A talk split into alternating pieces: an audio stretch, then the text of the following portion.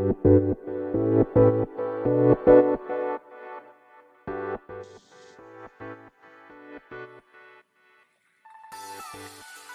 い、始まりました。本を読んでは、独り言ラジオ。私、変な髪型をしたポンコツ薬剤師こと町田和俊でございます。はい。というわけでですね、今日も読んだんだか、読んでいないんだか、積んだんだか、積んでいないんだか、といった本たちの中からですね、一冊紹介して、ゆるーりと語っていきたいと思います。はい。本日紹介する本ですけれども、子育て罰。親子に冷たい日本を変えるには、という本でございます。こちら、公文社新書からですね、出ている本でございますが、2021年7月30日初版第一釣り発行となっております。著者が、末富香織さん、そして桜井啓太さんですね、のお二人ですかね。はい。の本でございます。はい。いつものようにですね、まあ、この本を手に取ったきっかけ、そして帯や目次の文言から、まあ、本書を紹介して、最後、独り言という三部構成でいきたいと思います。はい。まあ、まずきっかけですけれどもね、えー、こちらは、まあ、私が行きつけにしているですね、桑畑書店さんに、えー、ルポライターのですね、石井光太さんの本が、まあ、あるんですね。と言いますのも、石井光太さんが、えー、震災のことについて書いた本があるんですけどもね、そちらを書く際に、えー、桑畑書店の、まあ、桑畑さんですね。桑畑さんに、まあ、取材したりとかしたっていうご縁があるようで、まあ、桑畑書店さんにもですね、何度か足を運んでいるという話を、まあ、桑畑さんからは聞いておりました。っていうこともあってですね、石井幸太さんの本が、まあ、あるんですね、たくさん。たくさんって言い方もあるんですけど。で、その中にですね、あの、教育虐待についての本が、まあ、ありまして、で、まあ、教育虐待の本は、まあ、ちょっと購入はまだしていないんですけど、まあ教育虐待かと。あの、まあ、教育虐待という概念をですね、まあ、概念というか言葉を、まあ、初めて知り、まあ、なんとなくですね、イメージは、まあ、つくなぁと思いながらも、ちょっと教育虐待の本をですね、ちょっと調べてみようかなと思って、まあ、いつものようにですね、Amazon の方でですね、検索してみたんですね。まあ、すると、この子育て罰という本がですね、まあ、レコメンドというか、まあ、直接ここには教育虐待の話は書いてないんですけど、確か関連書籍で出てきたんじゃなかったかなと、記憶しております。記憶しておりますっていうか、まだ実は買ったばっかりなんですけど、すっかりもう忘れてますね。確かそんな経緯でこの本を見つけて、で、当時ですね、当時というか、その時 Amazon のポイントが溜まっていたので、はい。で、まあその際に、まあ、こう、購入したと。ポイントだけでですね、購入した感じですね。はい。という、まあ、手に取ったきっかけはその、はい。なんか、えー、ちょっとですね、ちょっと、仕事の方で電話がかかってきてしまったので、急に 切れて、どこから、どこまで喋ったか忘れましたけども、多分、えー、あれですか？目次と帯の文言から、えー、本を紹介するっていうところだと思いますけれども、はい。では、まずですね、表紙の方ですね、表紙の帯にはこのように書いてあります。子育て罰。社会のあらゆる場面で、まるで子育てすること自体に罰を与えるかのような政治、制度、社会観光、人々の意識と書いてあります。そして背表紙側の帯ですね。こちらは子育て罰をなくすか、子供を日本からなくすか。あえて子育て罰という厳しい言葉を使って、子供と子育て世帯に冷たく厳しい日本の現状と、なぜそんな国になってしまったのかを考えたいと思います。そして、どうしたら日本という国が子供や親に優しく温かい国になることができるのかを考えていきたいのです。はい、とありますね。では、えー、なんだ、カバーの内側にもですね、この本の内容が書かれているので、そちらも紹介したいと思います。少子高齢化が加速する日本において、出生数の、出生数か、の回復は急務であるにもかかわらず、日本は諸先進国に比して家族関連社会支出が極端に少ない。子育て世帯に福祉的ボーナスを与えるどころか、金銭的にも社会的にも罰を与える政策により、日本の少子、少子化対策は完全に失敗している。子育てを自己責任とみなし、親子を苦しめる社会、制度の、あ、政治の制度慣行を本書では子育て罰と定義。9月入学問題や高所得世帯の児童手当廃止、子ども庁の政治利用などに鋭く切り込んできた教育学者の末富香織氏が日本から子育て罰をなくし、再び親子に優しい国にするための方策を論じる。学術用語、チャイルドペナルティから子育て罰という訳語を生んだ社会福祉学者、桜井啓太氏の論考、末富桜井良氏による対談も収録とあります。はい。では、目次の文言ですね、えー、紹介していきたいと思います。まずこちらの本はですね、えー、っと、最後、290ページですかね。290ページの本が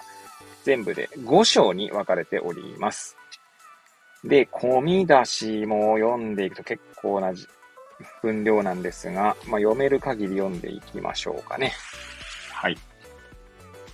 えー、まずはじめにですね。はじめに、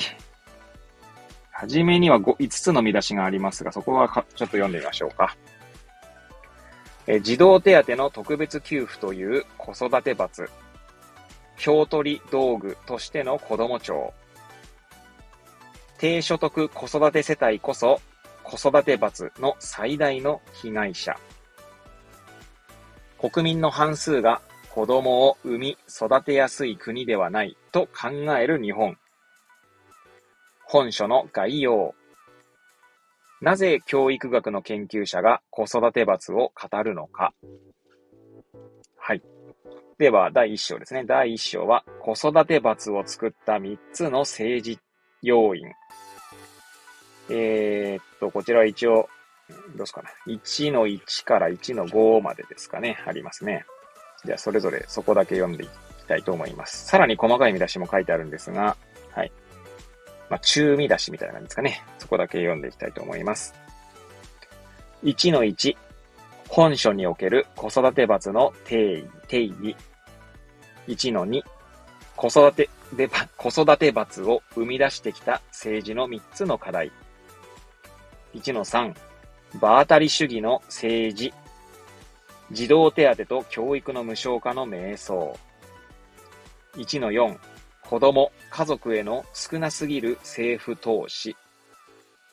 1の5、子供を差別、分断する制度。第2章、子育て罰と子供の貧困。こちらは2の1から2の4までですかね。はい。で構成されておりますが、2の1、チャイルドペナルティを子育て罰と訳した理由。2の2、子育て罰と子供の貧困の関係。2の3、働いているのに貧しい日本の一人親世帯。2の4、本当に怠惰なのは誰か。間にコラムが入ってますね。コラムは、新型コロナ禍で悪化した子育て罰とありますね。はい。えー、第3章。第3章は、子育て罰大国はどのようにして生まれたか。えこちらは3の1から3の4で構成されております。3の1、子育て罰社会の治療法。3の2、公的領域から追い出されてきた子供と女性。3の3、なぜ子育て罰社会日本になったのか。3の4、子育て罰社会の治療法。子供に温かく優しい日本へ。第4章、対談。子育て罰大国から子育てボーナス社会へ。えー、そして4の1から4の4ですかね。はい。で、構成されております。4の1は子育て罰の誤解。4の2は子育て罰と貧困。4の3は子育て罰と政治。4の4は子育て罰と私たち。そして最後の第5章ですね。第5章は子育て罰をなくそう。失敗を受け入れ、親子に優しい日本に変えるために。は、えー、こちら第5章は3、3つですかね。5の1とから5の3で成り立っております。えー、5の1、少子化対策の失敗額と子育て罰をなくすステップ。5の2、親子に優しい日本を支える子供、家族対策へ。5の3、子育て庁は子育て罰をなくせるか。そして最後、後書きでございます。はい。そういうことでですね、まあ、最後、独り言と、えー、いきたいと思いますけれども、そうですね、なかなか、こう、結構、なんつうんだろうな。切れ味鋭い言葉というか、うんと、子育て罰っていう言葉だけで言うとですね、なんだろうって、こう、ちょっとこう、心配になるような言葉に、ですけれども、まあ私、この子育て罰という言葉自体ですね、まあ初めて知りましたけれども、ね、先ほど読んだ文言の中にはね、学術用語としてチャイルドペナルティっていう言葉があるんですね。まあ私、まだこの本買って積んであるどころか、まあ買ったばかりですので、ちょっと目次の文言を読んで興味が湧いてまいりました。ちょっと読んでみようかな。はい。でですね、そうですね。私も今子育てしておりますけれどもね。うん、な、まあいろいろこう、まあ特に私の場合息子が障害者っていうのもあってですね、まあいろいろ考えさせられる本なのかなと思います。とはいえですね、この本、今、目次の文言を読んでいると、まあ、あの、なんだ、えー、その低所得子育て世帯こそとかですね、あ子育て罰の最大の被害者とか、あとは、働いているのに貧しい日本の一人親世帯とかっていう言葉があるので、まあ、うちはですね、幸いにも妻も、まあ、フルではないんですけどね、まあ働いたりもできますし、まあ一応妻も薬剤師ですので、まあ、あの、なんだろうな、金銭的にはよ、そんなにめちゃくちゃ余裕があるかっていうと、その、なんていうんですかね。いや、まあ、こういう言い方も自分でするのもなんですけど、まあ余裕がないってことはないですけど、余裕がまあめっちゃあるかっていうとあるってほどでもないというところですかね。っていうのもこれもあれですね。あの、なんていうんですか。まあどのように暮らすかとか、まあどの、そういったことによってもですね、全然その比較、まあ、比較できないところだと思いますし、その人の感覚っていうところもあると思うので、ま、そこに関しては、まあ、あくまで私の感覚としてはそんな感じとしか言いようがないですね。はい。まあ、それはさておきですね。えー、子育てですね。まあなんかこの本まだ読んでないけれども、いろいろ考えさせられそうな本だなとは思いますが、なんかこの本の目次とかですね、紹介文を読んでいて思い出した言葉というか、思い出した概念があります。えー、っと、菅原健介さんでしたかね、という方がいらっしゃるんですけど、あの、